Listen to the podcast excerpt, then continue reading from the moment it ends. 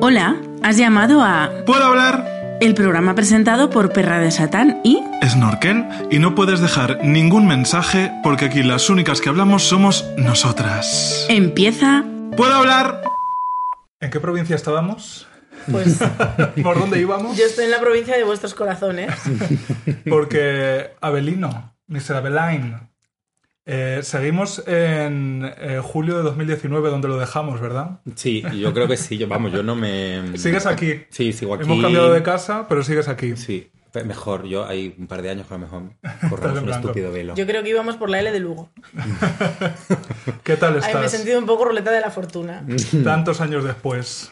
Pues mira, bien, te diría que casi más provinciana incluso, ¿eh? Más todavía. ¿Ah, sí? Porque con el paso del tiempo, Mm. como que lo valoro más. Una vuelve a sus raíces. Sí, como que una, se, una ve todo lo provinciana que es cuando se va de la provincia. O sea, en Madrid es cuando una se da cuenta de lo que A mí eso me pasó cuando mi madre, yo vivía en Nueva York, que No lo has contado, creo, Que yo esto, he ¿no? contado mucho.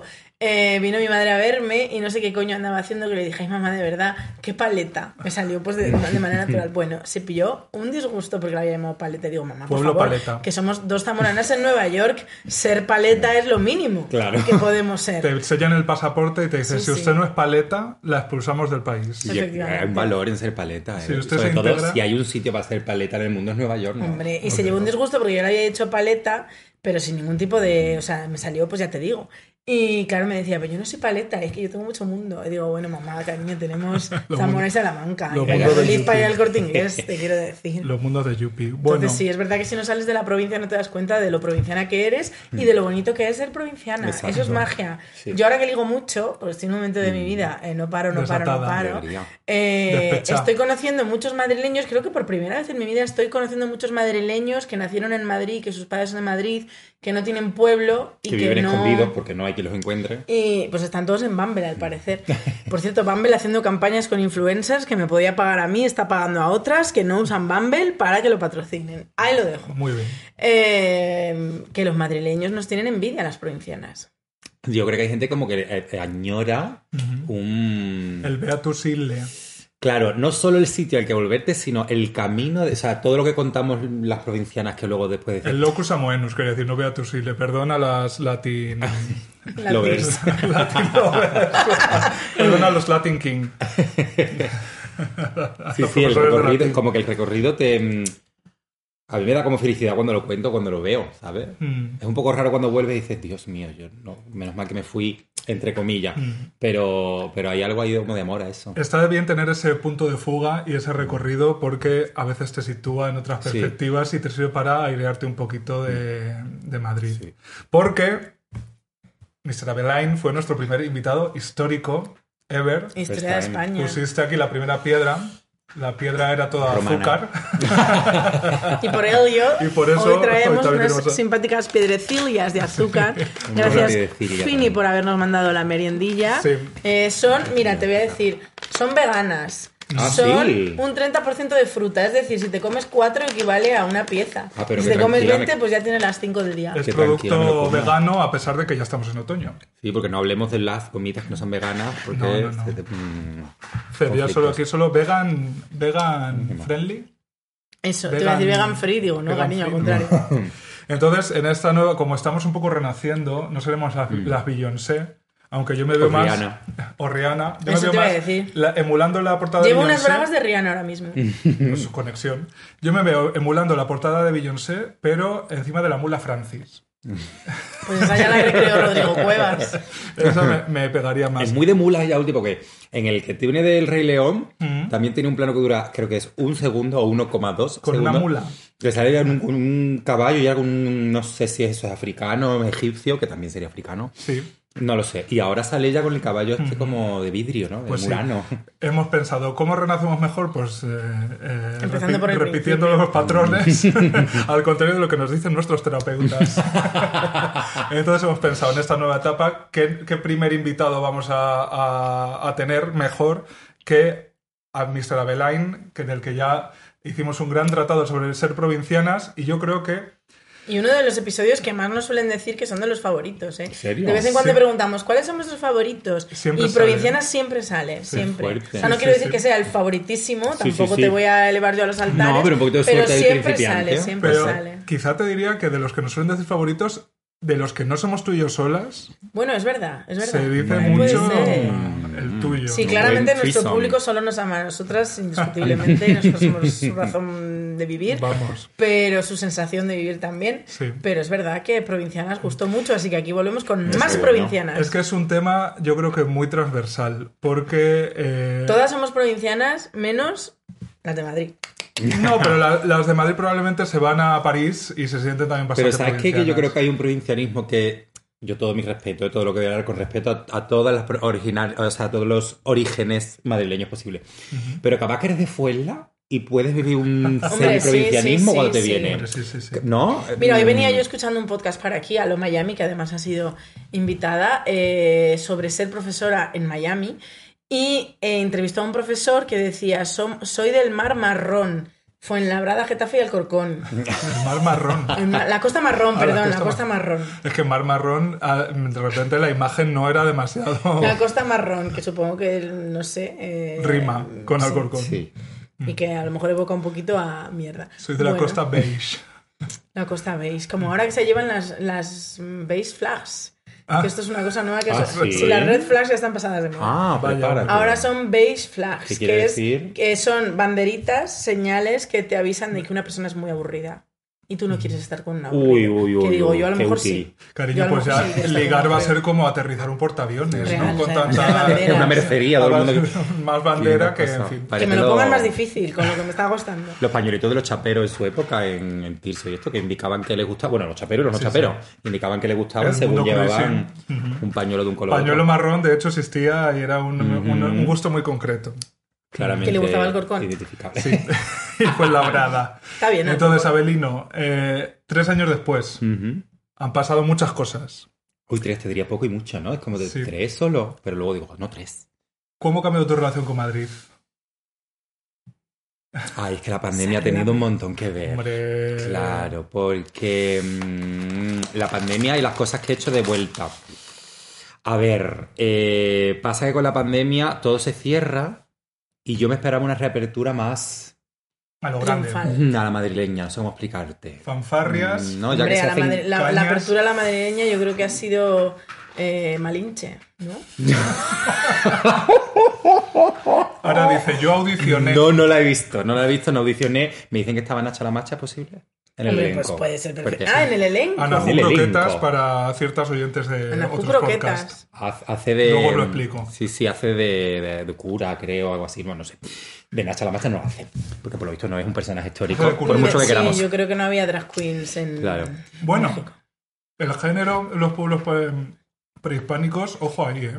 Que yo he, he leído algunos activistas indígenas, perdona, es que estoy trabando además mientras intento ser pedagógico, No se puede tener todo. diciendo que el género, el género binario, es colonialista porque allí antes había más expresiones de género que formaban parte de la vida. Yo he leído O esto. sea, que sí, ojo ahí. he Mira, leído esto. pues entonces Nacha la Macha, Sí, acurate. Sí, sí. Y, la, y las mushes, esto en, en México y toda Sí. una serie de cosas que. Hay sí, un documental sí. sobre eso que se llama Fin- Finlandia. Sí, una peli. Una Una peli que se llama Pues Finlandia, que es de Horacio, que que si lo escuchas, esto Que le yo mando no la he visto, pero últimamente Y yo la estoy he oído detrás de la hablar película. bastante. Y cada vez que pone la película un pase, mm, se me pierde una poder. Desastre. Bueno, nos estabas hablando de eh, la vuelta a la Ah, normalidad, la nueva Madrid. normalidad. La nueva normalidad, porque claro, mm, ¿sabes qué me pasa un poco? Bueno, ahora me voy a hacer yo aquí la que ya no es provinciana para nada, pero bueno, hay una entrevista antiquísima de Olvidos a Alaska y está en la entrevista Carmen Extravaganza, ¿no? Que Carmen El Extravaganza... programa, eh, ¿cómo era? Carta Blanca. Sí, creo que sí. Eso la es. dos. Y sale Carmen Extravaganza con toda su extravaganza encima, por supuesto. Y era 2004, ¿eh? Y dice algo así como, mira el vídeo, yo es que me aburro. Dice, hay un punto ahora en el que salgo y no encuentro esa cosa underground, esa cosa de búsqueda y de no sé qué. Yo creía, o a lo mejor todavía está por venir, que post pandemia iba a haber como un reventón de... Y Los ahora voy a años reexplorar. 20 que nos prometían. Algo así, sí, sí, una Y cosa yo feliz, como que... feliz, pues a lo mejor no estoy. No, de verdad. momento no, ¿eh? De momento no. Estoy estudiando terapia más y mejor, eso también os diré. Eso muy Eso ayuda mucho. Eso es mi nueva relación con Madrid, claramente. Tiene que ver que estoy yendo a terapia más y mejor. Y luego que dentro de todo esto, eh, por sacar un poco la bandera activista, el, todo el tema Kensex y todo el tema casas ha sido un poco desastroso la salud mental de todos en, en general y de los mariques eh, practicantes de Kensex en particular. Entonces ya ha sido duro. Entonces de ahí salía también la obra del G y todo esto que he hecho con mi chico.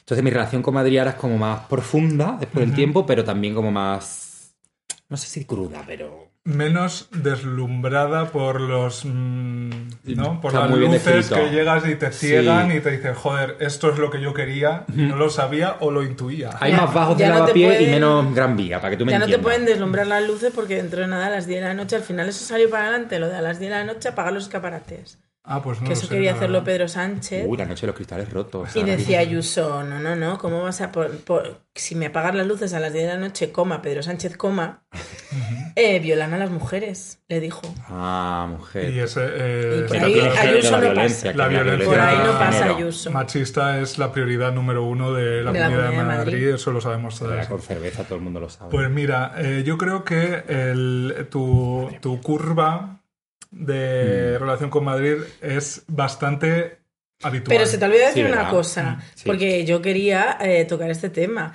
En esta curva de tu relación con Madrid, cariño, Mm. eh, has tenido un show maravilloso, increíble y has estado de gira por provincias. Y además, ya volveremos a ello. como una cosa mega provinciana. Esto es verdad. Mira, venía pensándolo y no, y no se me había olvidado. Claro, ahora es lo que estoy en Tierra Extraña con Diana Navarro, que es copla. Claro, es copla. Es música, es piano, es andaluz, es mariconeo. Es, o sea, parece que, o sea, toda la imaginería que me viene cada vez que lo hago, cada vez que, o sobre todo cuando lo abordé en ensayo, era imaginería puramente provinciana. O sea, todo lo que traía es lo que me sirvió para hacer una de las cosas que yo estoy más contento de, de hacer. Vaya sofocos viendo esa obra, vamos. Sí, ¿no? Así, hombre, una obra donde los personajes son Rafael de León, Federico García Sí. Lorca y Concha Piqué. Mm, Y que O tiene sea- ese punto de. Porque, atención, spoiler: Lorca fue asesinado en la Sí, historia. Oh. yo creo que han pasado 80 años, yo creo que El ya no es spoiler meme, decirlo. el otro día vi un meme maravilloso de una foto de Lorca así sentadico, tranquilísimo, y me ponía, hola, ¿qué tal? Soy el chico de las poesías. y dije, pues eh, por esto merece la pena. La, la foto del turbante No, es mi foto era- favorita de un- Lorca. Así sentadico, muy formal.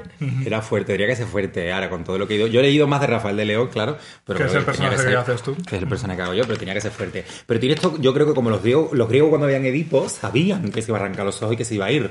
Es como es que me lo veo venir e- y es inevitable. En la obra hay un poco de es que sé cómo acaba, porque, my God, está escrito la historia. Sí, digamos que es como Titanic, tampoco vas a esperar. un Mm, y la ves y sigues esperando. Bueno, a mí, por ejemplo, más fuerte es Mulan Rush. Te lo dice al principio, claramente, la primera fase. Está muerta. Estoy llorando por ella porque está muerta. Y tú te pegas toda la película diciendo, no, se salvará, se salvará, se salvará. Lo imposible. Pues sí. Sí, pues es verdad, eso es buena curva provinciana mía. Claro. sí. ¿Tocas- Ahora voy por provincias con una cosa súper provinciana. Tocas tú el piano live, Toco yo el piano en live. pero ¿y cómo tocas Real. tan bien? Mm, ¿Cuántos no, talentos ocultos tenías? No lo sé ni yo. Veremos a ver Porque yo, yo lo estaba dudando todo el rato porque decía. Cuando es que- hagamos Puedo hablar episodio 647, ya vendrá Con el director de orquesta. Pues lo musicaré yo. Como, como el de Mary Poppins, ¿no? Sí, con el hombre orquesta, con la armónica aquí, No, pero todo. yo es que lo estaba dudando porque digo, eh, también, ¿no? O sea, también toca el piano todo el rato así y me gustó- el- me gustó yo, yo toqué el piano, apre- aprendí a tocar el piano eh, de chico, ¿no? Desde el conservatorio y todo esto en provincias, en provincias, en el conservatorio Manuel de Falla. Pero luego a los 14, 15 yo no era en realidad mi vocación y nada, lo dejé por vivir. Y luego lo cogí yo por mi cuenta, eh, pero ya llevaba tiempo, ¿eh? Volví a sacar el piano por Filomena, fíjate. Anda. Es que también ha pasado muchas cosas en Madrid, que cómo no va a cambiar la, verdad es que ha sido como Es que ha las cada 12 cosa pruebas de. Hércules. Por favor, o sea... Y todavía vamos por la séptima. Esos andares como Bambi recién nacido, banda. porque es que andábamos como Bambi recién nacido, iba acojonado por la calle con ese hielo. No, no, sido fuerte. Eh, pues te decía que tu curva, yo creo que eh, es habitual porque Madrid puede deslumbrarte. Sobre todo si eres un, Hombre, aquí se acuñó, bueno, no se acuñó. Aquí se hizo famoso el término reventona, Sí. de cuando Madrid te deslumbra y Sí. entonces te quema un poquito la piel. Sin, sin protección de los 50, Efectivamente. Madrid te deja. Sí, Sí. sí. Y, y la pandemia forzosamente nos dijo, cariño, mm, Claro, stop in the name of love. sí. In the name of COVID. Stop. Y, y claro, eso nos hizo reevaluar mm, lo que teníamos antes. Y claro, es verdad que el, en- el enganche posterior no ha sido. O sea, no fue. Vale, paramos. paréntesis y ala, tal cual. Paramos, Porque en ese- matamos a los ancianos de las residencias y luego ya... Mm. En ese tiempo pasan muchas cosas y reva- revaluamos muchas Sí. cosas. De todas formas, yo te diré que ese deslumbramiento que Madrid de veces cuando te puede ofrecer, sí hay. Otra cosa es que tú ya Sí. estés a otras. Claro, ¿sabes qué pasa? Que ahora lo ves est- o que como... estés de vuelta, que ya no te deslumbra porque ya te Te reventona ya un poquito. Claro, ya estoy reventona, yo estoy bastante reventona, de hecho ya he dicho, bueno, vamos a dejar de deslumbrarnos tanto un rato, pero aparte creo que como también uno de los motivos principales para venirme aquí era carrera profesional, claro. Entonces como vas teniendo, te vas enterando más de lo que va la película, porque encima a lo que yo me dedico en concreto, deslumbra también más todavía. Entonces, claro, como vas viendo poco a poco y te vas enterando poco a poco de en qué consiste lo que te estás dedicando, porque eso yo diría que el- la gran tarea del actor es enterarse, el actor actriz, enterarse de qué coño va la carrera que tú estás haciendo. Porque al principio parece que va de un montón de cosas que en realidad no va. Entonces, conforme vas descubriendo eso, le vas ganando como, como paciencia, calma. Yo también he tenido mucha suerte, ¿eh? Esto lo Y, tengo que y yo creo que eh, vas entendiendo mejor qué encaje tiene tu carrera y tu vida. Porque yo creo que a los actores os pasa mucho, pues yo he conocido bastante al género, al género. tercer género, El bien. género actor. actor, actriz, que es muy concreto. Y hay quien piensa que su vida es su carrera. Y yo creo que cuando uno tiene ya una función, una función bien, tiempo, o ya encadena trabajos, esto yo lo he visto, o, o se desboca absolutamente o dice, vale, la vida es esto Ujú. Y mi trabajo mm, rima así con mi vida. Este verso para una cosa es esta estrofa para el otro, Sí. pero ya está.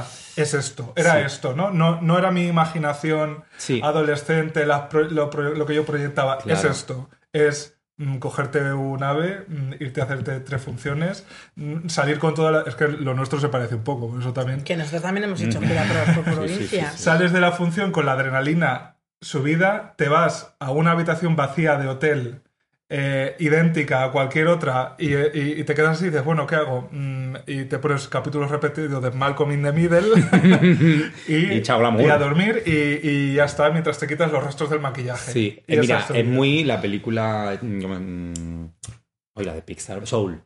Cuando sale al final, hacia el final de la película, bueno, atención, spoiler, al final de la película toca con ella música, salen del local y le dice a ella, bueno, ¿y ahora qué? Y le mira a ella diciendo, bueno, ¿qué? Pues mañana aquí hasta la, A misma hora. hora. Chao. y claro, tiene ese punto de, con lo bonito y lo, a lo mejor desilusionante, pero bueno, lo bonito que es eso también, de, de darte cuenta de qué va y te dejas de tontería y te das cuenta de que va de eso. También no es fácil haber encontrado, o sea, cuando ya has hecho un par de funciones seguidas, quiero decir, un par de producciones seguidas, y te vas enterando del- de la película, la cosa cambia, porque le cambia... Sí, tienes Sí, ya sí. otra- otros baremos para eh, calcular cuánto de ti tienes que poner en eso, Sí. cuánto te dejas en Sí. el escenario o- y cuánto lo dejas ahí para el día siguiente. Y paradójicamente te das cuenta de cuánto no tiene, o sea, dejas de hacer tantas cosas por la profesión, entre comillas. Por ejemplo, no te comes tanto la cabeza de si el pelo tal o cual. Bueno, yo ahora mismo es que no puedo porque cuando estás en producciones de teatro, tu imagen personal, besitos. O sea, mm, Tú ahora mismo eres Rafael de León. Ahora mismo bigote, luego no, luego pelo clásico, luego no. O sea, es poco el margen que tiene. Pero al principio tienes como mucha pompa de no debería de tatuarme, o no debería de teñirme, o no debería ser tan mariquita en vídeo, o no debería de ser... Claro, conforme va pasando el tiempo va diciendo, lo que yo debería es hacer lo que tengo que hacer. Porque esta eh, eh, profesión es preciosa, se puede hacer, es posible, pero es muy caprichosa. Chico, te das cuenta de decir, mira, yo voy haciendo mi vida y conforme vaya haciendo mi vida podré ir contando otras, que es de lo que va. Porque si no, te atrapa y es lo que tú dices, ya no sabes qué estás dando y qué no, y, y acabas como mal, con cara de reventón Bueno, también. hay ¿eh? también actores que se volvieron cucús. Eh, el caso de, ¿cómo se llamaba el que interpretaba a Drácula? Bela Lugosi. Sí. Estos actores que han Mm. se meten tanto en un papel y lo han interpretado tantas veces que se lo acaban creyendo y Ujú. pa'lante. Mm, es que unas- algunas metodologías son un poquito fuertes. ¿eh? Yo- Sí, eh, el- pero claro, la, la cosa es que eh, toda la vida has soñado con ese foco Mm, y cuando te calienta dices, ahora sí, ¿no? Y piensas que a partir de ahí tu vida ya es, es eso, ¿no? El calor del foco, el calor del público, Claro. el sonido de los aplausos y lo demás es un trayecto hacia eso otra vez. Claro, esto yo lo veo, ¿eh? Lo veo en mí y en compañeros. Lo- Yo creo que a mí me ha salvado que me he ido dando cuenta, porque podría no haber sido así, que, mm, que a mí me encantan la- las cla- las clases.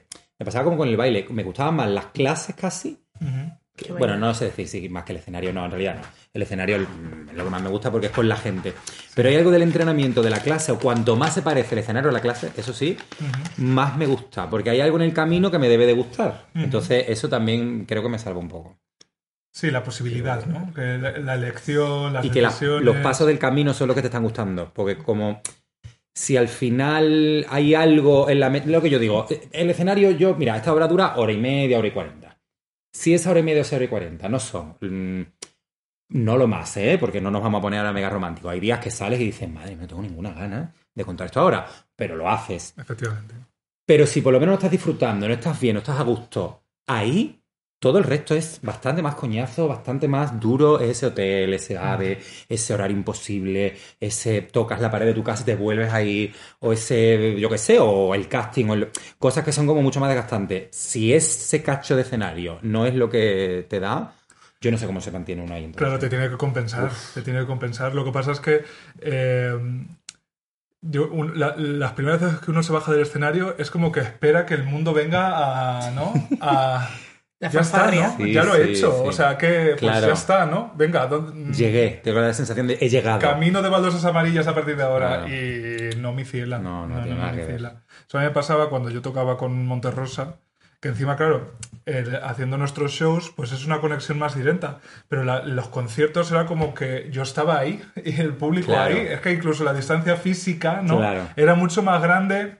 Y tampoco, nosotros aún hablábamos mucho, pero aún así no estás comunicando, te estás como haciendo una cosa más etérea, ¿no? Estás ahí convocando, estás casi como recitando unos, unos poemas Claro. que has escrito allí para la gente y cantándolos, ¿no? Y, y, y la diferencia era abismal, ¿no? Porque eh, bajabas del escenario y estabas en un festival o en, en unas fiestas o no estabas en un teatro donde la gente ya se está yendo a cenar o se está yendo a su casa, ¿no? Claro. bajas y, y todo el mundo está allí todavía festivo y es como que bajas y... ¿Por qué no viene la gente, no? O sea, Sí. a darme palmadas en la espalda por lo que acabo de hacer y luego empiezas ya a descubrir que, que el trabajo del artista es un trabajo, Claro. sobre todo. O sea, es algo que, pues bueno, que tiene una- unas condiciones materiales. Mm. Un que- profesor mío, sí, un profesor mío de cine decía, eh, esto es una profesión, y si tienes talento, mejor. Pues como, eh, gr- No está nada gran, sí, sí. reflexión, ¿eh? Es una, es una profesión, pero además es una profesión artesanal. O sea, como el señor que hace zapatos eh, Mm. todo el día, pim, pim, pim, pim, pim, pim, pim, pim, pim. Y bueno, pues a lo mejor hay unos zapatos que Sí. destacan un poquito. Es que además pasa una cosa. sí, eh, es- sí, me parece súper buena. Pasa una cosa, que es que Entonces, si tienes talento para hacer zapatos, mejor, pero si no, Mm. Porque es algunos cuestión de aprender y hacer y hacer. Hay que perdonarse muy rápido porque algún zapato te va a hacer una mierda y te tienes que perdonar rápido porque mañana es otra vez. yo creo que coincidimos las tres en que preferimos estar rodeadas de compañeras profesionales que de compañeras muy talentosas. O sea, para el trabajo Uh. en el día a día. Pero, Pero es que yo creo que hay gente que se ha creído que el talento eclipsa la profesionalidad. O sea que si tú eres mm, muy tuya, eso quiere decir que eres más especial. Mm, Es que ¿sabes qué pasa? Que muchas veces creo que la gente más talentosa es la última en darse cuenta de lo talentosa que es. Y en esa lucha entre lo que me dicen, lo que no soy capaz de creer y lo que me está pasando, hay unos desastres que tú dices, pero si lo tienes todo, mi amor, cálmate ya. Pero no hay calma posible porque por algún motivo es incapaz de creerlo. Sin embargo, hay gente- es- a la que nadie ha alabado todo el tiempo, po- porque voy a decir un nombre, Mario Casas, por ejemplo, yo no estoy muy metido en la profesión audiovisual ni conozco a tanta gente, ¿eh? pero ahora conozco a alguna gente que lo ha tratado, por ejemplo, en persona. No conozco a nadie que me haya hablado mal de él. Todo el mundo me habla glorias de él, que ha trabajado siempre, se sabe el nombre hasta de la última persona de producción, es un encanto, es un ti- y encima a mí me parece que lo que hace lo hace muy bien.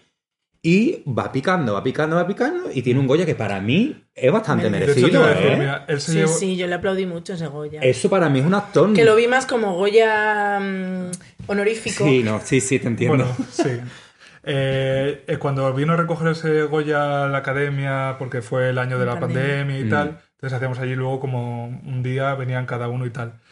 Hubo quien vino con un entourage de... Él vino solo. Él Ni siquiera su hermano con el que tanto No, se no, abrazó. él vino solo, que también digo, joder, Ahí, Hola, esa. Ah, me parece hasta ¿Me das excesivo. mi Goya? Claro, me parece. Hola, vengo a por mi Goya, ¿no? Eh, me parece un poco también incluso excesivo, ¿no? Pero Mm. creo que también él es consciente de, bueno, de la, Mm. pos- de la casilla de salida que ha tenido Mm. y se está enfrentando con todas Mm. sus posibilidades allá. Y oye, me parece bien, porque al final eh, es lo que tú dices, que eh, uno a veces tiene una manera de ser en el tú a tú que no se traspasa. Me imaginaba a Mario, Claro. a Mario más Casas como tú- en correos con su número, ¿no? Eh, Es aquí. R206. Mi turno. Hola, Sí, venía a recoger mi 646. Goya. Pues vino solo, se hizo todas las fotos que le Ah, me pedimos, hizo todo lo que le pedimos hubiera ido perfectamente con él. Claro. Mario, para el próximo Goya que llames, si tú quieres, yo voy contigo, hijo, no vayas solo, hay que celebrarlo también. Hay que saber también celebrar, o sea, hay que ser, lo que tú dices, hay que ser Sí. profesional, hay que ser consciente de que esto es una profesión, pero también hay que celebrar un poquito. Es que esta profesión Mario tiene mucho de Casas, hay que- celebraciones. Hay que, celebrar un Tiene mucho de celebraciones que están como mezcladas con los eclipses y todo, pero. eh, porque ahora me está viniendo a la cabeza Javi Giner todo el tiempo con lo que él ha hablado de la celebración de esta profesión.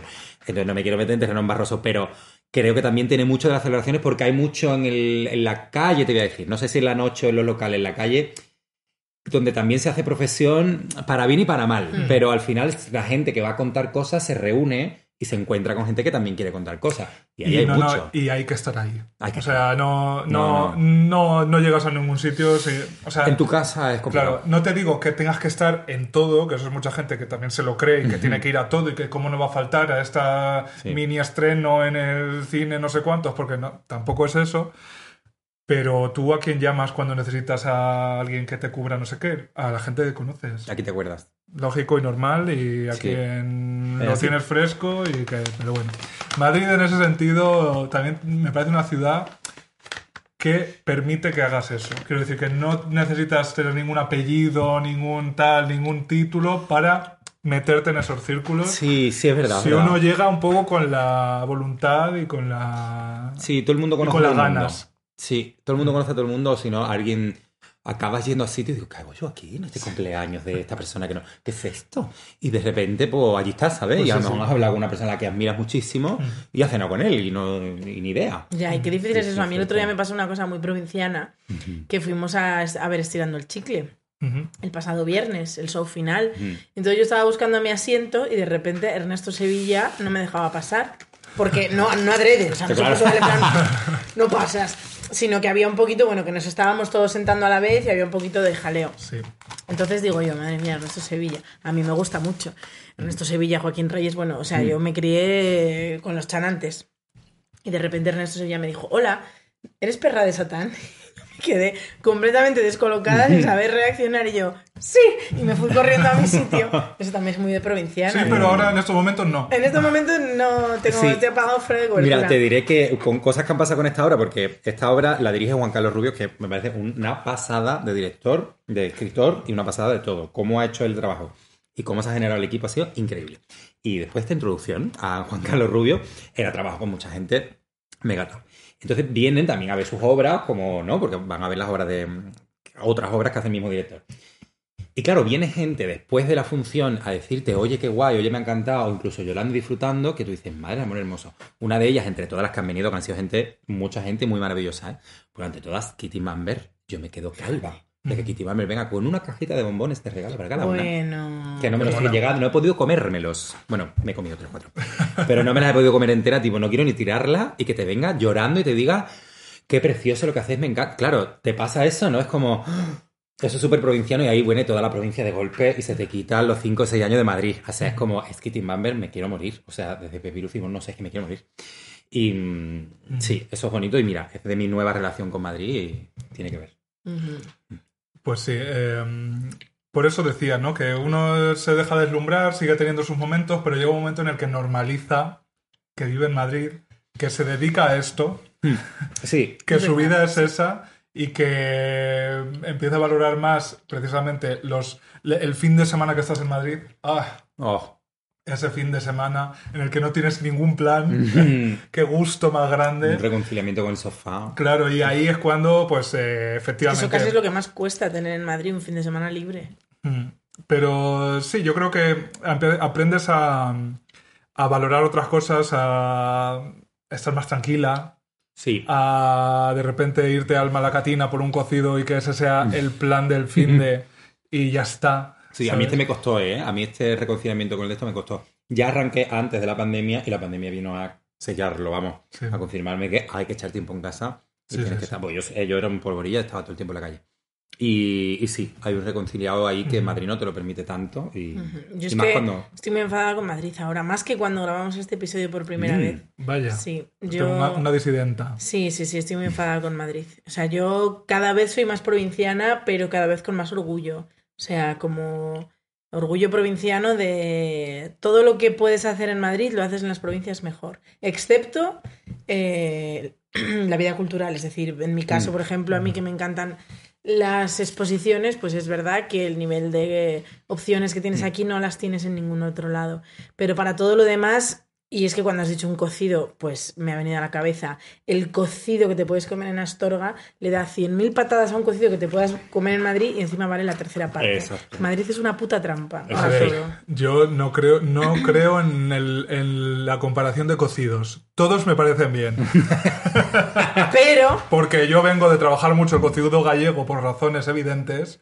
Y también, ojo ahí. ¿eh? Todos los cocidos son válidos. No, no, o sea, Todos los Cocido cocidos son bienvenidos a. Cocido neutral. no, no, no, no digo que un cocido sea mejor que el otro. Mm. Digo que todos los cocidos son buenos, pero en Madrid te cobran 40 euros por un cocido cuando el cocido es la comida más barata de hacer. Mm, Madrid tú, te- tú es una decisión, quiero decir. Madrid no es una comodidad, en casi ningún caso. Madrid es una decisión. Tú dices, yo voy a los que aguantar... hemos venido, claro. Claro, claro, sí, sí, venido. sí. Pero tú dices, voy a aguantar lo de los pisos, porque, adiós, lo dijiste tú en uno de los capítulos, Sí, no, no, la no. mayor opresión que sufro no tiene nada que ver con el LGBTI, es pagar Esto, el piso. Esto que veis. Real, o sea, es una lucha que no puede ser. Em, ir a la calle es tal como pones el pie en la primera baldosa, suena la agarra la palanca y tira. 20, 30 euros han ido. El- es imposible. Entonces, es una decisión decir qué tiene todo lo otro. Y en ese caso es para mí también lo cultural, cualquier tipo de exposición o de cualquier cosa. El teatro es mucho. Pues yo recuerdo que mira que Sevilla tiene vida teatral, ¿eh? Y tiene uno de los teatros con mejores programaciones de España. Pero claro, tú vas y un martes está cerrado y aquí un martes hay cola. Eh, es que no tiene nada que ver. Y luego, eso que echo de menos, remitiéndome a lo de Carmen Extravaganza, es el faranduleo pero cultural. O sea, el chisporroteo en la calle de que se están buscando cosas. Esa sensación Ya. de que se están buscando cosas. Esa es la que para mí no, no me ha vuelto todavía. Sí, es cierto que Madrid siempre ha sido como el disparadero de lo siguiente, ¿no? O, ha, Mm. Ha habido ahí quien se ha sabido, ha sabido detectar eh, qué es lo que iba a saltar a, a lo siguiente. Yo creo que eso ha sido ocurriendo un poco, y pongo el ejemplo estirando el chicle, ¿no? Eh, al final estirando el chicle, que ha hecho el, el show en vivo de comedia Más grande grande de la historia de España, España. Que agotó en horas. También te digo una cosa, porque Lina Morgan no quiso ir al WeThink.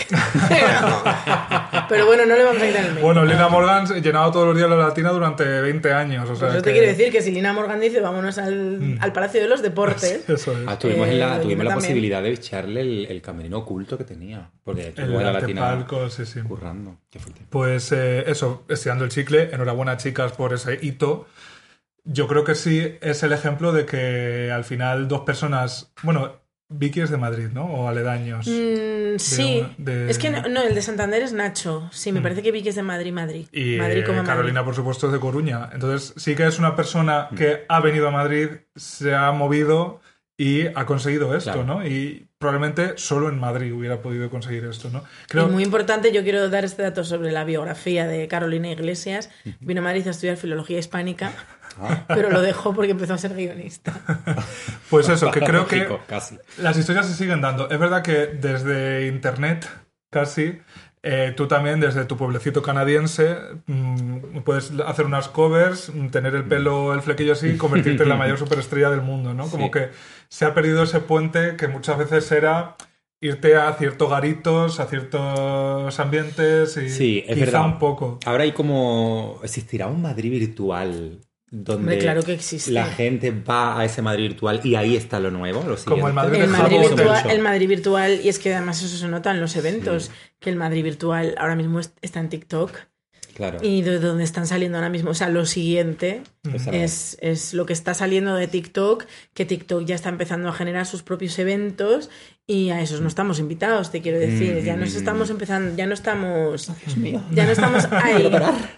Sí, sí. La muerte os sienta también dos. Yo que pensaba que podía hacer él Y luego, todavía. mira, aquí hemos tenido a, a croquetamente a Mara. Mara eh, vivía en Murcia y se tuvo que mudar a Madrid, pero después de su grandísimo éxito en redes sociales. Claro. O sea, primero triunfó en su casa tranquilísimamente Mm. y a raíz de eso le empezaron a salir contratos de trabajo en Madrid y se, se mudó a Madrid. Que un cambio Pero natural. TikTok le permitió eh, triunfar en su Y casa. ahora está en el Teatro Fígaro, ¿no? En- Sí, que por cierto el otro día Nos nos, pusieron confundieron un con él. tuit. No, pero fue adrede. Ah, o bueno, sea, claro. Porque está Pablo Puyol con sus gafitas Sí, el y, Ma- el y Mara. like, el musical. like. Sí. Están Pablo Puyol con sus gafitas y Mara con su pelo rizado. Y entonces dijeron algo así. Uy, puedo verlo, no, hablar. no puedo hablar. Son la La versión es que guapa. gracias a esa persona que quiso comparar a Pablo Puyol conmigo.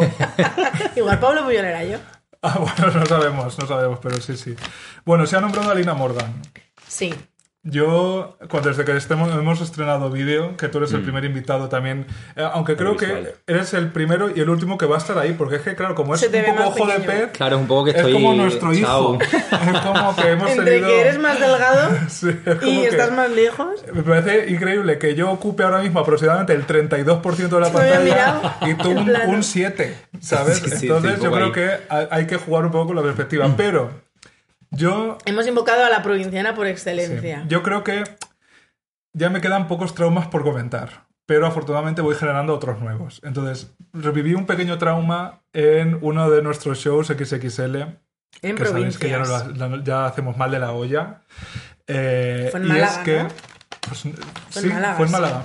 En el capítulo maravilloso que os recomendamos eh, escuchar si no habéis escuchado con, Pedrita, Parker. que fue lo más. Qué ricas están estas golosinas. Estuviste, sí, estás buenísima. ¿eh? En el ha pasado. cabaret. De hecho, eh, Eh, ¿Cómo era? Sala- La cochera cabaret. La Cochera. Que me encantó el, el sitio, la verdad es que tenía así una energía muy guay.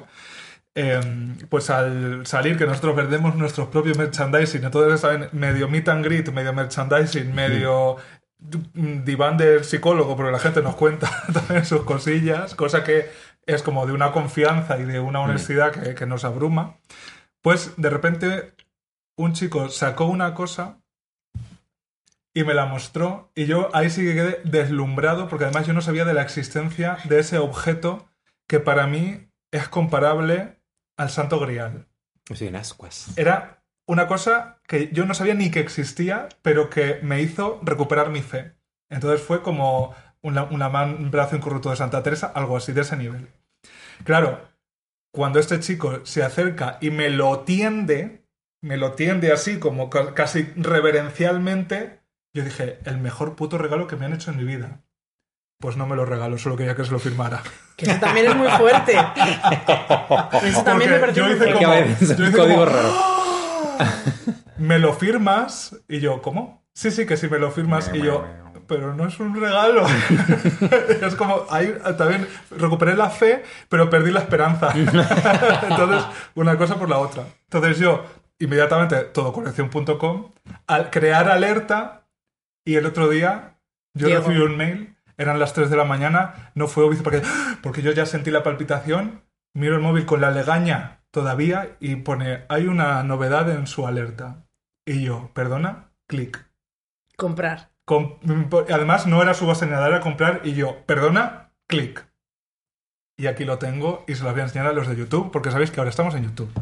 Madre mía. Es el juego de mesa de Austral Royal Manzanares. No creo. Tutú, tutú, Tu, tu, tutú, tu, tutú. tu. Virgencita del camino seco. Y encima lo voy a abrir aquí por primerita vez Que venía en, en de directo. Venía en film de cocina. Cocina. Me quedo Hija. Pero, ¿cómo son las caricaturas? Ay, que me quedo muerta. Es que hasta el Royal Manzanares es un poco sentó el canon de cómo ser provinciana, ¿no? Sí. Lina Morgan en Es que era este mucho programa. Encima el contraste con. Además, eh, Ay, ay, ay, poca ay. broma que, por supuesto, en la imagen está el personaje que más ha definido mi personalidad, la gallina cristal. Vamos a ver qué aparece aquí.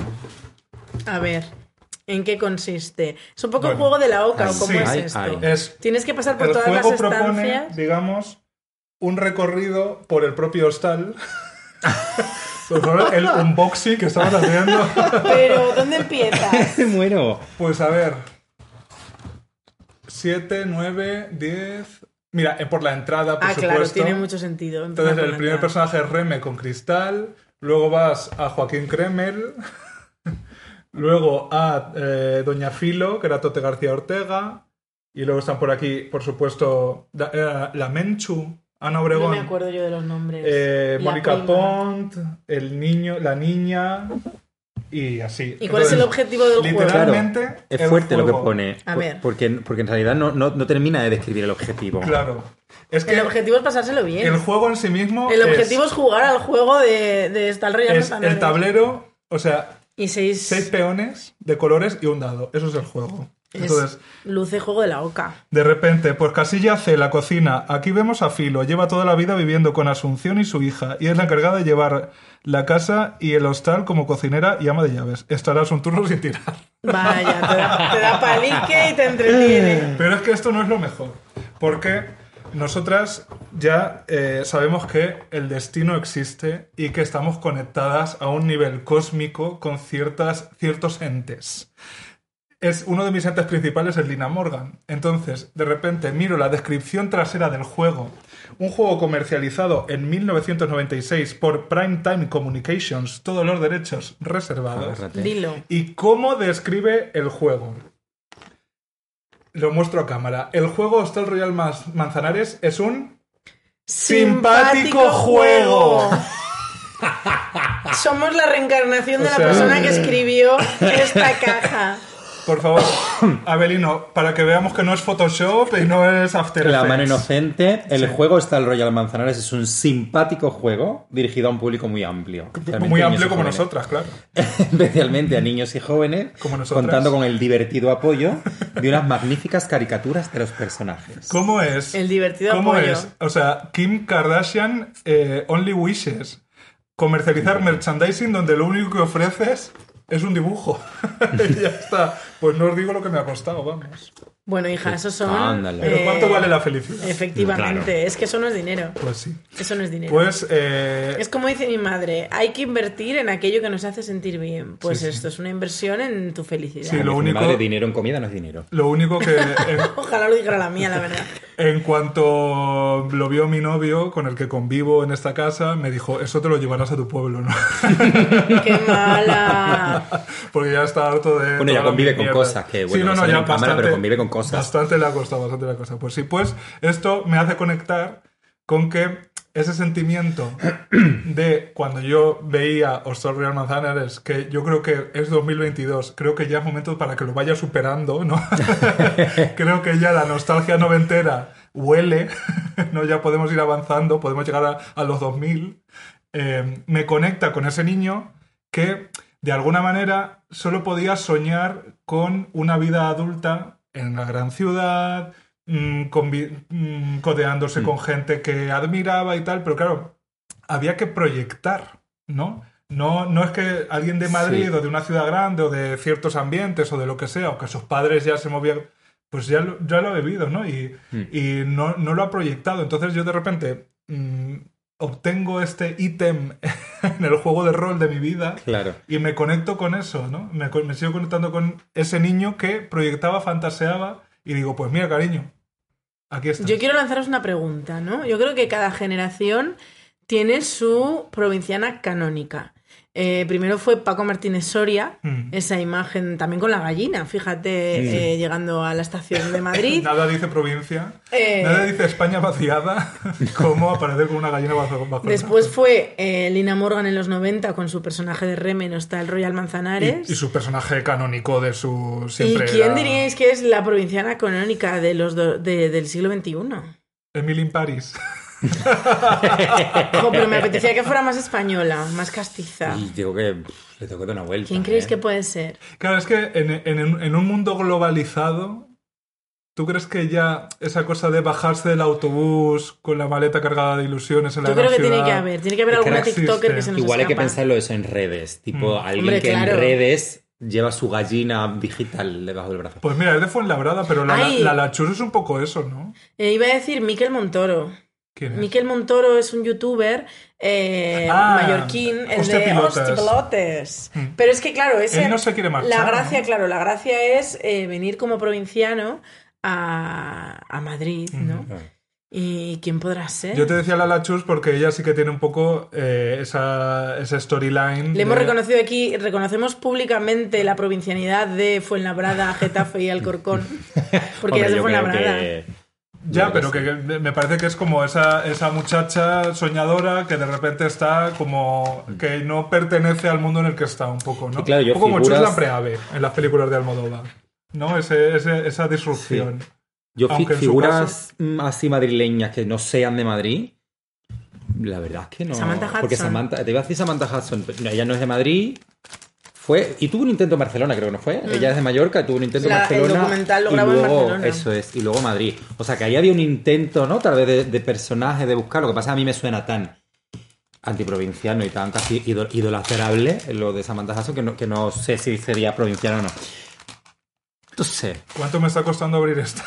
Porque tiene como un punto almodovariano, ¿no? De, de señor de fuera que viene aquí, aquí se autodescubre y de repente eh, cuenta algo al, al- No sé. Bueno, os lanzamos esta pregunta a la audiencia, podéis dejárnoslas en los comentarios. Pero fíjate que Samantha, el valor que tiene, por cierto, fue la siguiente invitada, ¿puedo hablar? Por después favor. de ti.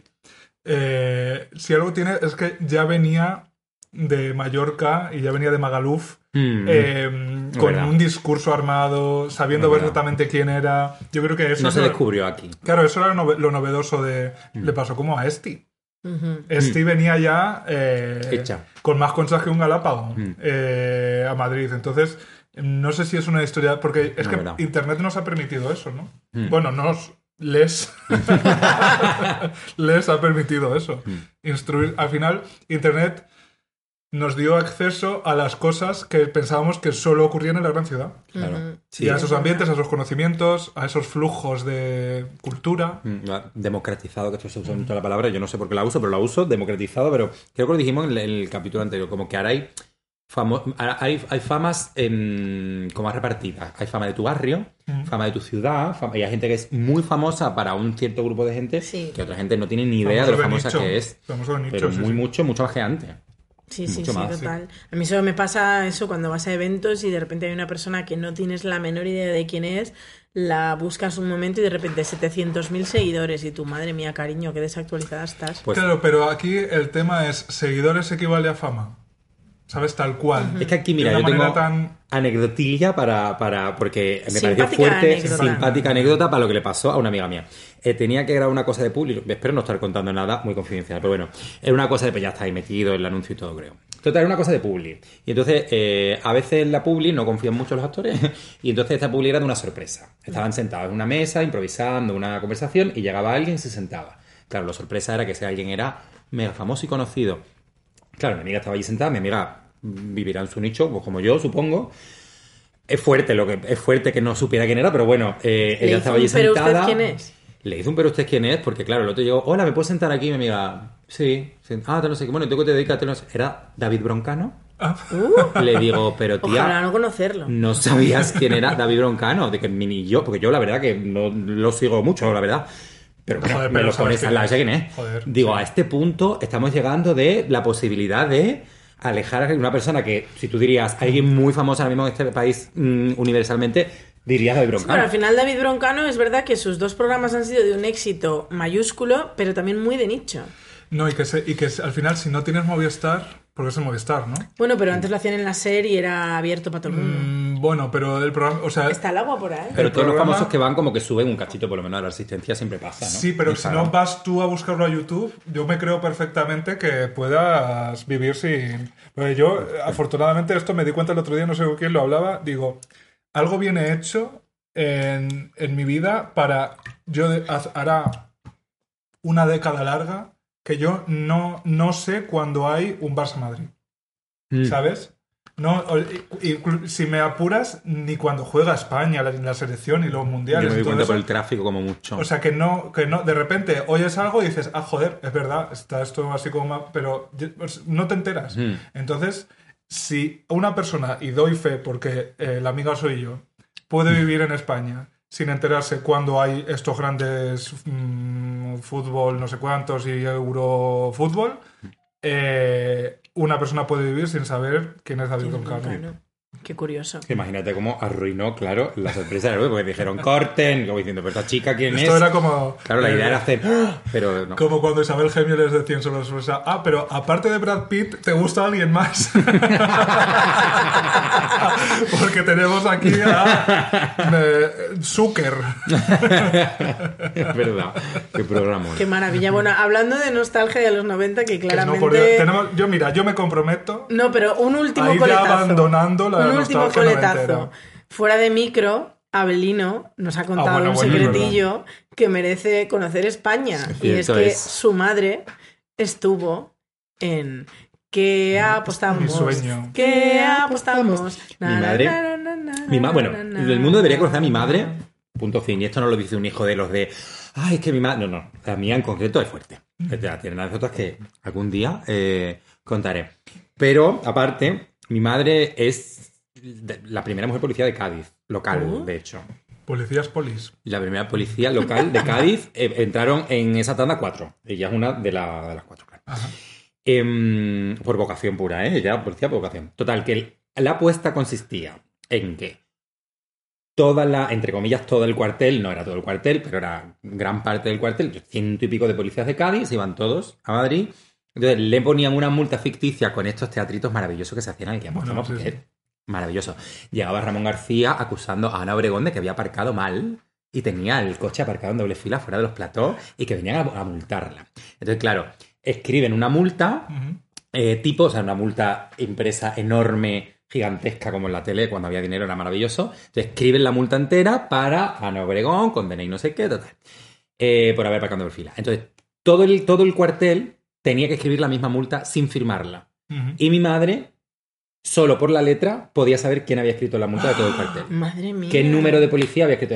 Este es el 644. No sé quién. Pero me encanta la apuesta. Claro, pues para que veáis cómo era la tele del la tele momento. Estuvo a punto de ganar. Lo que pasa es que ese día, no sé si os acordáis, porque esa fue famosa, ganó, sabéis que eran cuatro apuestas Sí. y una ganaba por el Sí. público que ya Sí. era. Entonces, la, la apuesta ganadora fue la que hicieron una cuerda trenzada de papel higiénico para subir no sé cuántos metros hasta un globo aerostático. Uh, yo no Que subía en medio del plató, o sea, un globo subiendo en medio Sí, del plató. sí. Ojo, cuidado. Sino que era. No, no, vamos, era tela. Era una superproducción. Pues mi madre, claro, yo tendría 5 o 6 años y yo veía el programa con mi madre de chico. O sea, yo era mega fan de Ramón García, de Ana Es Obregón que y de la ducha. vamos. La ducha que salía, que los mojaba y todo. Y diré que tenía algo de erótico, ¿eh? Hombre, y yo tenía 5 o 6 años. Y esto de hay que hablar del deseo infantil con mucho cuidado, con mucha vigilancia, con mucha educación, con mucha psicología. Pero hay que hablarlo porque yo lo recuerdo. A mí me pasaba. Entonces, em, claro, yo tenía la ilusión de que mi madre me iba a hacer un gesto para saludarme. eh, y entonces mi madre, quedando con Ramón García, le dijo: Mira, mi hijo, no sé qué, eso cuánto, yo quiero hacer un gesto. Y dice: Mira, hazlo en tal momento. Y dijo él: Vale, porque allí, esto es verdad, estaba todo planeado. Vamos, me dijo mi madre. Lo único que no estaba guionado era que yo me equivocara la primera. O sea, yo podía acertar o no, eso sí, por supuesto, ¿no? Si yo acertaba o no acertaba. Pero en la primera me quedé en blanco y eso fue real. Se le ve a Jack en blanco total y tenía un comodín que podía seguir pasando al siguiente y luego volver a recuperar. Luego los acertó todos, ¿eh? Dice, menos eso que lo pasé fatal, el resto estaba todo guionado, por supuesto. Entonces, a mi madre le ponían para que no viera de quién se recogía cada de estos, unas gafas de semáforo. Ay, por estaban favor. Hechas expresamente para eso, porque era policía. Entonces, dos semáforos gigantes aquí delante de los ojos. Y en ese Todo momento. colección gafas de semáforo. y en ese momento hacía un gesto a cámara. Ramón García. yo- el programa debe estar grabado y se debe de oír, creo. Lo voy a buscar en YouTube en cuanto salgas de esta Claro, casa. porque, porque dice algo así, no sé si dice mi nombre o tu hijo Paloma, algo así, porque se da cuenta de, De que, que la cámara que no está pillando a mi madre, o sea, la cámara, de la cámara que está encendida no es la que está pillando a mi madre. Mm. Se da cuenta que el gesto no llega a mi casa y el tío era tan así en la tele, se lo tenía tan, tan sabido que dijo, tu hijo que te estará viendo en casa, Paloma, o tu hijo Abelino que te estará viendo en casa, no sé qué. Claro que yo en casa fue como, ¡Ah! ¡Me ha enamorado, Ramón García! Madre Que tengo una foto de Ramón García firmada de toda, of course. Qué maravilla. Eh, claro, fue fuerte. Ver a tu madre ahí fue fuerte. Y luego con el tiempo hicieron como un remember y no sé por qué. Ramón García llamó a mi casa y habló conmigo. Ah, sí. Mm, esto espero que no sea de estos recuerdos que inventa el cerebro, ¿sabes? Propio de los traumas que puede Yo también ser. creo que Ramón García llamó a mi casa y habló ser, conmigo. porque a lo Me encantaría que hubiera un tras- encierran. el trastorno de Ramón García. que es que ha sentido la llamada, pero del que Y lo apostamos. compartimos muchos niños normalmente y somos todos mariquitas. Por Ay, alguna razón. Y todos nos ponemos claro. capas en fin de año. Que yo lo he hecho, ¿eh? Hombre. Por Faga Ramón García me he puesto capa en fin de año. Y, mm, y recuerdo creo recordar el momento ficticio o no de que me llama a mi casa y hablamos del colegio y no sé qué otras cosas. Hombre, es que al final ¿Has de temporada. ¿Has hecho los deberes? Al final de temporada hacían unos especiales y recordaban como los mejores momentos de la temporada. Entonces, Algo a de lo mejor eso. era eso. Algo de eso fue. Pudo, pudo haber sido eso, pero vamos. Fuerte. Ah, qué maravilla. que tu madre salga en eh, ¿Qué apostamos? Para un niño de nuestra generación es, mejor que si la canonizan. Hombre, por supuesto, es que si, ca- si la canonizan no creo que tenga hijas. bueno, nunca Bueno. se sabe. Pues sí, sí. Bueno, entonces, hablábamos de ser provincianas. entonces, la duda es, porque yo conozco mucha gente, yo creo que es una casi una proporción áurea la gente que conozco que quiere irse de Madrid, que quiere que es como que no a corto plazo, o sea, que quiere irse activamente ya de Madrid y decir, "Ah, ya aquí me queda el- tengo el tiempo contado, que dice, no quiero envejecer en Madrid, en plan, yo vivir ok, pero envejecer o tal, o gente que dice, no, yo ya, o sea, aquí hago mi Aquí me vida muero. y ya está. Como Y dijo entonces, Joaquín Sabina. creo que hay una proporción ahí de esa gente como que está súper, súper equilibrada. ¿De cuáles sois vosotros? Por eso se mantiene Madrid en pie, porque está... Está eh, yo soy de la que, o sea, yo esto ya lo he contado, que yo cuando, cuando vine a vivir a Madrid acababa de cumplir los 30 años. Y yo puse mi primer pie en Madrid diciendo, prometiéndome a mí misma, aquí no cumples los 40. O sea, ya venías de casa preparada. Veremos. Claro. Yo creo que. Tengo es- 36. Yo depende mucho cómo se desarrollen los acontecimientos. Yo no me iría de aquí ahora. De- debo seguir deslumbrada porque la verdad es que no me iría de Madrid ahora. Ujú. Sí empiezo a ver las calidades de vida posibles fuera de Madrid. Hombre. O sea que me voy acercando a los de tal vez envejecer no, tal vez cuando uno está muy asentado sabes que ya puedes empezar a trabajar entre dos sitios, pero también pienso que, mm, que si una está muy bien posicionada con mucho dinero, para hablar mm, pronto y, y rápido, es que si en Madrid dinero tienes se- mucho dinero, se vive se bien en puede estar lado. bien, porque puedes tener un sitio OK en el centro. eh, un sitio mm, aislado para cuando quieras y puedes tener tus decisiones y puedes tener todo muy a mano. Porque yo soy muy del bullicio, hasta hoy soy muy del bullicio, muy del meneo y muy de que me llamen y en cinco minutos estoy ahí. No sé si esto pasará así, porque entre otras cosas no sé si voy a ser rica, claro. Pero Si estás en Puedo Hablar de invitada, déjame decirte que quizá... Claro, y es que yo no cuento con la posibilidad de ser rica. claro, no. o sea, ese sueño yo ya lo perdí hace mucho tiempo. Yo de ser Yo, rico no, yo pero, sueño con la posibilidad de mantenerme. pero de medrar un poco y Mm. de tener una buena calidad de vida, que en Madrid básicamente es, es decir, tres balcones a la calle. claro, es que una Es que como no depende, o sea, si algo he aprendido, decías tú, hay que aprender la, la profesión en la Mm. que estás.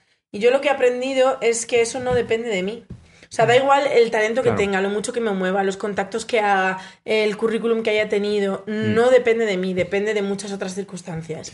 Entonces, yo Mm. no sueño con ello. Si llega, evidentemente, si a mí me proponen algo que me permite medrar, yo no voy a decir, no, no, estoy así muy a gusto.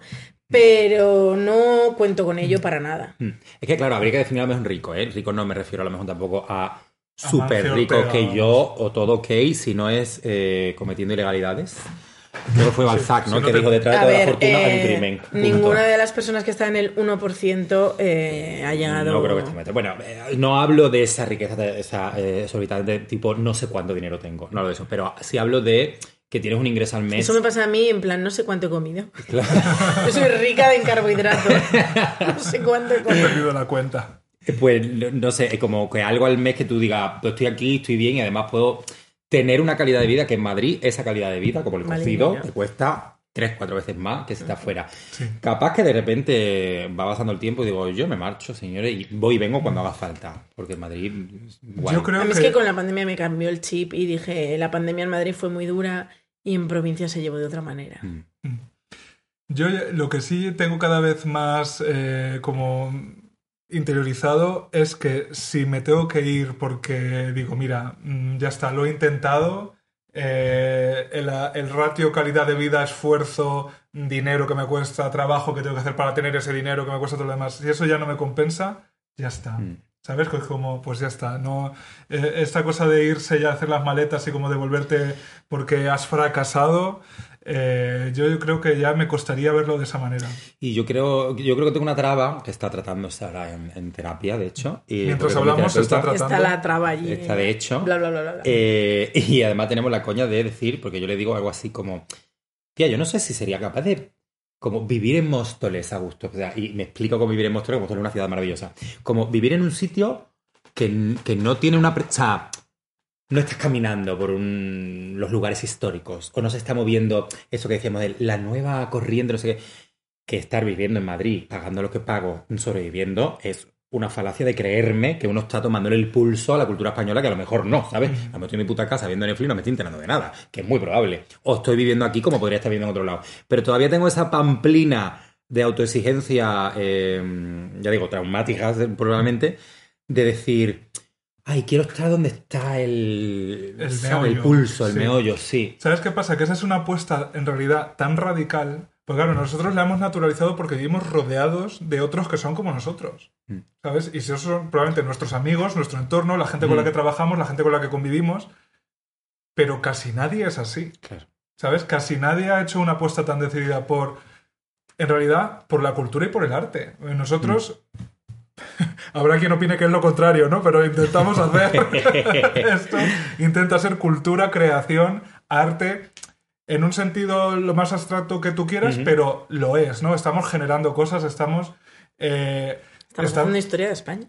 Estamos incluso trabajando con nuestra identidad y con nuestro ego y con nuestro carisma y con cosas que son muy íntimas. Y estás contando de Y la- tu experiencia. y la vivida. estamos exponiendo. Entonces, eso es una apuesta tan radical que si el entorno no te acompaña, yo creo que Mm. es muy complicado. Porque quiero decir, yo sí me imagino en una casita en las afueras de Pontevedra, ¿sabes? Sí. Divinamente, escribiendo novelas.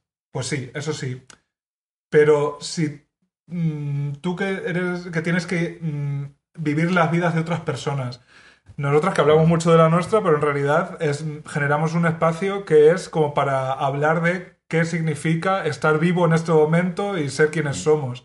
Pues es que si no estamos conectados con eso, ¿de qué coño? ¿De dónde generamos, de dónde sacamos las cosas Sí, que luego contamos? ¿Cómo se llamaba el actor que hacía de, de Snape? Pobre. no Eh, ay, Alan Rickman. Este le preguntaban en una entrevista, dice, bueno, para ser actor, y dice, no, para ser actor, no, para ser actor, eh, que salgan a la calle, que lean y que imaginen todo el tiempo. Que es verdad, porque hay un punto en el que yo soy de lo, yo soy de- también de método a tope, ¿eh? sé que hay métodos complicados y hay gente que se queda cucú, pero yo creo que hay métodos sanos y bien construidos. Yo soy de método a tope. Y mm, decía Liz Trasber algo así como, en realidad uno solo puede hablar de lo vivido o lo visto vivir de forma directa.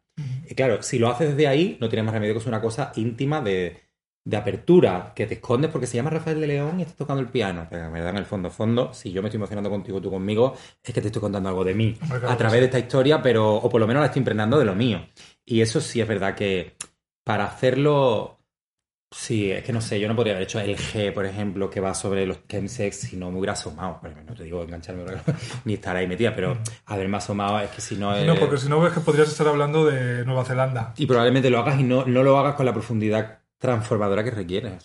De todas formas, también estamos como eh, dándole un valor extra a las cosas que suceden en Madrid. Pero fuera de Madrid suceden muchísimas otras cosas. Es claro lo que que, sí. decías tú antes, ¿no? Eh, hay gente que no conoce a Broncano en Madrid y hay gente que hace unas carreras y unas cosas increíbles sin necesidad de tener que pisar en Madrid. Sí. El primero que me viene a la cabeza, que también ha sido invitado, ha sido Rodrigo Cuevas, que Rodrigo Cuevas es el primero que entrevista que hace, entrevista que echa peste sobre Madrid, ¿no? Y, y como él, o sea, hablo de él porque para mí es cercano y lo admiro y ha estado aquí, pero como él hay muchísima gente que luego... Claro, los que venimos a Madrid, y esto también es muy de provinciana y de madrileño, aquí hemos cogido nosotros el... hemos adoptado mal. Eh, vienes de provincias, generalmente el que se viene aquí eh, viene un poco como haciendo de menos el lugar donde nació. En plan, se me ha quedado pequeño, Mm, claro. o aquí no se puede hacer lo que yo quiero, aquí no me siento libre, no puedo ser yo mismo, me voy a Madrid. Y te impregnas de ese eh, en Madrid, cualquier cosa que se haga en Madrid es mejor, más única, más creativa, Mm. más no sé qué. Y luego. Después de haber hecho tus cosas en Madrid, empiezas a salir y empiezas a conocer gente de fuera y lo que están haciendo fuera, y precisamente porque lo están haciendo fuera, jamás se te habría podido ocurrir en Madrid. Claro. Y creo que tienen exactamente el mismo valor que las cosas que puedas crear en Madrid. Simplemente a las de Madrid se les da como un halo de eso, de modernidad, de... Mm, yo, yo no sé si eso, eso mm, sigue tan. per- si se sigue perpetuando en el tiempo tanto como antes. O sea, yo creo que ahí sí hay mucho valor en el tejido de, de las provincias, que ya solo decir provincias en realidad es un término que es mm, casi para mucha gente eh, menosprecia, ¿no? Eh, yo te pongo otro ejemplo que es Eneco Sagardoy, que es un actor que no para de trabajar y que decidió activamente vivir en Bilbao. Que vivir en Bilbao no es precisamente ni estar desconectado del Qué mundo, ni... Ojalá también vivir en Bilbao. Sí, totalmente. Yo me veo, me veo 100%. En Eco, cariño, ando como Eh, en casa, que ocupamos poquito y llevamos el juego de eh, Lina Morgan. Y él está teniendo una carrera desde allí y pues vendrá cuando Mm. tal, pero él vive allí y probablemente vive en un piso más Mejor. grande y más barato. Y es que esto es muy posible, ¿eh? con carreras así y con este tipo de cosas, cuando te vas asentando, cuando tal, es muy posible ir y venir, ¿eh? que, no, Sí, que sí, eso no es tan sí. complicado, me parece. Es que yo te, te añadiría que incluso Madrid, no sé si existe el Madrid ese de que físicamente uno viene a un Madrid que tiene unas cosas y que A mí Madrid me da la impresión que es un poco como la profesión mía también. La profesión te coge. En el momento que te coge, te abre la mochila y saca todo lo que hay. Eh, con lo que trajeras. Y eso lo usa, lo utiliza, es así, un poco. Bien o mal, o de forma más utilitaria o menos, pero te lo, te lo utiliza. Todo lo que tengas en la mochila para contar, lo va a sacar y lo va a utilizar. Y luego, pues chao, te devuelve la mochila y adiós. Claro, Madrid es chulo, o está guay como sitio de encuentro, como espacio puro y duro de encuentro, entre la gente que vienen a traerte cosas que normalmente te las traen de fuera. Porque es raro que. Es raro encontrarte una persona en el centro que sea de Madrid Centro, se haya criado en Madrid Centro y todo el tiempo ahí. Eso es claro. Pero luego el Madrid más interesante de todo, que es el acogedor y que todo el mundo creo que alaba, es el cultural este de- del encuentro entre un montón de gente. O sea, equipos de trabajo que son cada uno de su padre y su muy, po- madre. y muy poca gente, muy poca gente es de Madrid. Claro, muy poca gente de Madrid. Hay una cosa como que no existe. Es un espacio que te permite, que ahora capaz que con las redes no hace ni falta, que te permite eh, entre todos colaborar, pero con algo que trajeras. Y te lo tienes que traer de la provincia, porque si no, ¿dónde te lo vas a traer? Sí, o del pueblo, del barrio incluso, y, Sí. y se- ahí se capitaliza, ¿no? Es verdad que ahora hay, hay- probablemente hay más oportunidad para mostrar, ¿no? Para llegar a la gente sin necesidad de pasar por estas casillas que nosotros sí mm, crecimos diciendo si no me voy, mm, no, Sí. no, la- no- ni la sueño, Mm. ni la posibilidad de llegar ahí. Pero sí, la reivindicación del tejido de- cultural y artístico de provincias, absolutamente. Y hay ciudades en España que tienen una vidilla que, bueno, no, probablemente no es comparable por escala, pero donde uno puede realizarse, ¿no? Eh, el otro día fuimos en Bilbao a ver a las Fellini, eh, que son una institución del travestismo, del cabaret, de todo. Pues ahí están, ¿no? Y llevan décadas y actúan todas las semanas en Bilbao y por todos lo- los pueblos de las fiestas de Euskadi se las hacen todas y, joder, y es una carrera envidiable. Quiero decir, llevan décadas viviendo de su arte. Ya está. O sea, eh, es que yo firmo, ¿sabes? Y- en y- Bilbao, en Madrid, en... Sí, y además con el tiempo te das cuenta del valor que tienen cosas que podías hacer. Por ejemplo, yo siempre pienso, ahora lo que estoy haciendo con mi chico, por ejemplo, no son superproducciones, son cosas muy autoproducidas, por supuesto, que están funcionando genial y muy guay, pero son cosas autoproducidas.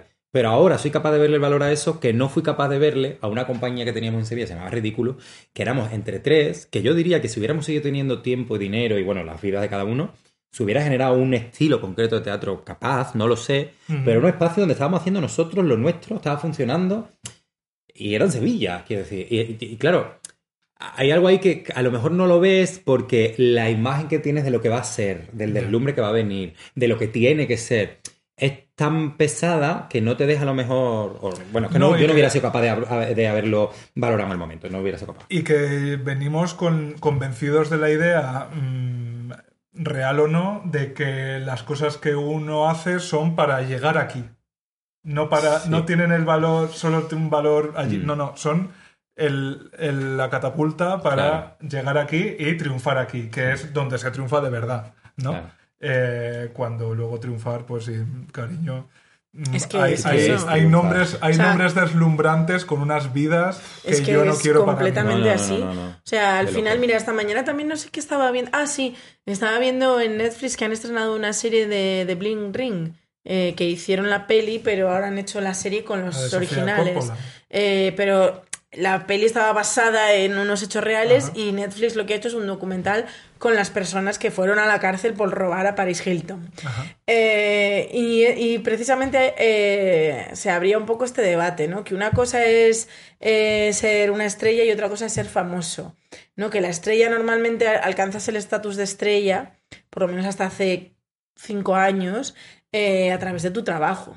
Y tu trabajo mm. tiene que tener algo de bueno, pues actor, cantante, bla, bla, bla, pero es trabajo. O sea, no porque Rihanna lleve siete años sin sacar música, no la convierte en menos estrella. No es menos Rihanna. Sin embargo, eh, hay muchísimos famosos, y esto es lo que le pasaba un poquito a estos niños que empezaron a cometer delitos, que hay muchos famosos que, que, están completamente en la mierda, que lo dan todo por la fama, y esto también es algo que yo vi en Mediaset, que hay una diferencia muy clara, y ahí es donde lo aprendí, es donde espabilé, hay una diferencia muy clara entre trabajar en Mediaset y salir por la tele. Salir por la tele te va a durar más, menos y encima, si lo necesitas, que esto es algo que se ve a menudo en España, ¿no? Esas personas que necesitan una colaboración en un programa porque es que es lo único que han hecho toda su vida y no pueden vivir de otra manera. Y si se acaba el programa en el que han estado colaborando 12 años, son los más famosos de España porque si has estado 12 años viendo los sábados y los domingos por la tarde a Menganita sentada en un sofá, claro que la conoces, la conoce España entera. Pero si ese programa se acaba, eh, la vida de esa persona también se acaba. Entonces es como ese, ese, ese ser esclavo de, de, la fama porque tu profesión es ser famoso, ¿no? Y, de eso hablaban un poco estos niños que con 17 años venían de buenas familias, pero no ultra, o sea, no eran Paris Hilton, o sea, no ultra ricos, y tenían ese punto de rebeldía de no, pues vamos a robar a los que son más ricos que nosotros porque nosotros no somos capaces de entrar en ese círculo. Claro, ahí, por ejemplo, eh, estoy súper autorreferencial con mi profesión, pero los actores es que el otro día escuchaba a María Herbaz, que me parece una actriz eh, espectacular. Y si tenéis, si alguien tiene la oportunidad de verla en directo alguna vez, que lo vea porque es increíble. Vamos, mm, siempre que la he visto. Padre del amor hermoso. bueno, y la escuchaba en una entrevista y decía, bueno, ¿tú cómo te defines? Y decía ella, mira, es que yo estoy, creo, creo que cada vez estoy más tratando de no definirme. O sea, como luchando por la indefinición. Porque cuando me defino ya me va limitando y, y también los actores tenemos eso, sobre todo al principio. Luego te vas dando cuenta que no tanto de, ah, yo tengo que poder contar todo, poder hacer todo. Ojo, cuidado, amiga, no es así. No, en fin, hay papeles para los que no te van a llamar, pero no pasa nada, porque hay gente que ya está mucho más cerca. Pero hay algo en la, indefinición del actor que si se ha enterado de que su vida va de contar historias, em, tiene más claro de lo que va y tiene más claro que no es tanto él. Quiero decir, hay muchos actores que son estrellas, claro, y son ellos la cabeza de cartel, pero em, hay un punto en los actores, sobre todo en el, mundo del teatro más antiguo, que se veía la, estrella, ¿no? La del ramo de flores, la, cabeza de cartel. Que ahora, capaz que no es tanto, y me parece sano, porque si no, antes tú ibas a ver a este actor, haciendo que no lo sé, voy a ver a este actor. Y, también está el contrapunto de poder ir a ver no sé qué historia o no sé qué película independientemente del actor. Claro, las personas que viven ese equilibrio maravilloso creo que es, pues, no, Meryl Streep y este tipo de cosas, que te interesa a ella por la historia que va a contar. A mí me parece que es el equilibrio perfecto, pero los artistas que son artistas porque son ellos, como Rihanna, claro, Rihanna es Rihanna, y tú te imaginas Rihanna, pues pues cagamos unas botas hasta, hasta arriba de la rodilla, porque es que Rihanna, comprende. Entonces, para mí Rihanna, bueno, para mí Beyoncé de, entrada ni caga, ni mea, ni come, no existe. Una vez que se baja del escenario, para mí Beyoncé no existe. No he visto el Lemonade porque no me da la gana de verla peleándose con su marido, no me importa, no me importa. O sea, yo quiero verla en el escenario como mucho ensayando. Eh, claro, tú eres tú. Lo digo porque ahora, al contraste, que esto nada que ver, porque Diana es una maravilla de compañera y no lo estoy diciendo por cumplir pero claro, Diana Navarro es Diana Navarro. Es Diana Navarro. Y hay gente que no deja de venir al teatro a ver a Diana Navarro y luego se encuentra con una historia de teatro. Claro, cuando tú eres tu personaje o tu, tu estrella es tu personaje, ahí es donde empieza lo complicado. Porque claro, ya tienes que convivir con ella. Diana mm, lo explica a veces como que tiene una hija que se llama Diana Navarro y la cuida pues igual que si fuera su hija. Porque ahí empiezan cosas complicadas, ¿eh? como lo que decías tú Sí, porque ahí ya te desdoblas en un alter ego que eres tú, pero no funciona mm, con tus mimbres. Eso del travestismo es. Claro, claro, claro, sí, sí. Extremo, claro. Porque las cosas que haces travestida, no son como las que te- no te atreves a hacerlas de chico, pero Mm. Sí. en realidad sí que forman parte. Y ahí, Claro, eh, son tú. Sí, porque bueno, al final en las artes performativas, y aquí las tres, Mm. tú desde luego estás metida hasta el pescuezo, nosotras de alguna manera cada vez más también, y ahí tienes que saber eh, lo que decíamos al principio, hasta dónde pones de ti para Mm. que cuando te bajas del escenario sepas muy bien Claro. qué es lo que tienes que recoger. ¿Qué Claro. es lo que dejas ahí? Luego, ¿qué es lo que recoges? Mm. Y ya está. Y, y sigues con tu vida.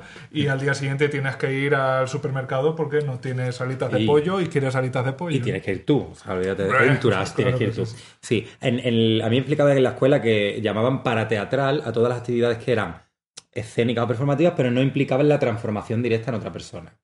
Por ejemplo, y nombraban tan distintas como cantantes o toreros, por ejemplo, ¿no? Que, claro, performan algo ahí. Sí. No son, no lo yo no digo nunca, ni pienso ir, pero quiero decir, No están como están en su casa. Exacto. Ni se visten así, ni se mueven así, ni andan así, ni nada así. Están performando algo que no es exactamente ellos, pero tampoco que se estén transformando en otra persona. Ahí empiezan los... Bueno, pero a lo mejor sí que hay un poco de transformación porque muchos tienen nombre artístico. Claro. Claro, es como Beyoncé, Sasha Fierce, ¿no? Pero sí, pero... A ver, no son eh, Joaquín el del O sea, el- tercero. me viene a mí a la cabeza porque de torero moderno yo no entiendo, pero el cordobés, cuando Sí. hacía sus movidas, pues quiero pensar, aunque a lo mejor me cuadra, que el cordobés no está en su casa haciendo el salto a la rana, que es por lo que se hizo famoso. Quererte tú mucho, quererte tú siempre. No, el todo cordobés eso. hijo. Entonces, mm, no sé, no me lo había planteado nunca esto de los toreros, que es verdad que también Claro. tienen que hacer un poquito de... Hacen algo como hacen de... una mm, coreografía. Sí. Y yo creo que hay en ese límite que es para porque, por ejemplo, yo se supone que por lo menos puedo tener claro que yo no soy mi personaje, entonces yo entro y juego a mi personaje y probablemente escondido detrás del personaje lo que empiezan a surgir cosas mías, claro. Y mira que hija de puta es el personaje barra yo, claro, porque ahí está todo. Pero está como muy claro que cuando yo me voy ya no soy él y punto. Y además la gente aplaude la transformación. En las actividades para teatrales no pasa tanto. Hay un documental en- de Puerto Rico, me parece que se llama Mala Mala, que va sobre transexuales y travestis. Y hay, hay una mm, travesti que lo, lo cuenta algo así, no hace mucho que lo vi, pero decía, no, tienes que tener claro, porque si no, se te va. Tienes que tener claro dónde está el personaje de super mayor. Que que dice, Que se jodió el transexualismo.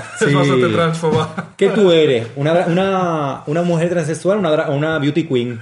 Decía ella. Sí, sí. Dios mío, que tiene un sí. libro y todo, que se llama Ah, Hechas sí. a mano, que no he encontrado, pero quiero encontrar. Pues todo colección ahora mismo, vamos. Sí, Sí, sí. yo a, a veces me lo planteo, ¿no? Incluso esto mismo, ¿no? Delante de este micro en realidad soy yo del todo, ¿no? Mm. Eh, eh, soy tan intensa y tan pesada en mi día a día. Es que lanza a favor de todo, porque cuando te dicen, bueno, es que está haciendo de sí mismo, o es que tal, no, por ejemplo, la madre de Paco León, bueno, es que no está actuando, está haciendo de sí misma. Bueno, sí, no, no está sufriendo una transformación, y a lo mejor eso habría que verlo. Pero, mi amor, yo te pongo una cámara delante y no hay nada Sí. más transformador que una cámara delante. No, no, yo es- te digo, te estoy grabando y automáticamente tú cambias. Efectivamente, yo iba a decir eso mismo. Con un micrófono o con una cámara delante, eh, o sea, ser natural, ser tú mismo delante de una cámara es lo más complicado que existe. O Mm. Que sea, además ser es- yo mismo es una cosa Mm. que yo no sé eso cómo se contesta, no sé lo que es. Ser yo mismo es un desastre, pero... En fin, eh, la provincia palpita dentro de Mm. nuestros corazones. Como una patata frita. y lo seguirá haciendo. Y es verdad que nuestro recorrido hacia Madrid ha sido muy concreto, que por eso yo creo que hemos acabado hablando tanto de esto, porque al final nosotros nos hemos venido siguiendo la estrella de Belén, López Vázquez, la que no que en viva. Quiero decir, pues esa carrera artística o ese mundo.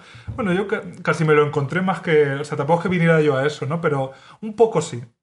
¿Sabes? Mm. A veces te lo encuentras, pero te lo encuentras porque estás mirando debajo de las alfombras. Porque a veces uno no sabe a qué viene. Sí. O sea, hasta, hasta te lo descubres cuando llega. Sí, y no sabes que estás mirando debajo de las alfombras hasta que dices, hostia, ah, es verdad. Mm. Sí, sí, sí. Estaba Aquí yo aquí rondando. sí, sí. Pero bueno, está bien, yo creo que está bien. eh, en mi caso, joder, es un pueblo manchego de 2.000 habitantes, quiero decir, es eh, lo contrario a, a este Claro. piso del centro de Madrid, ¿no?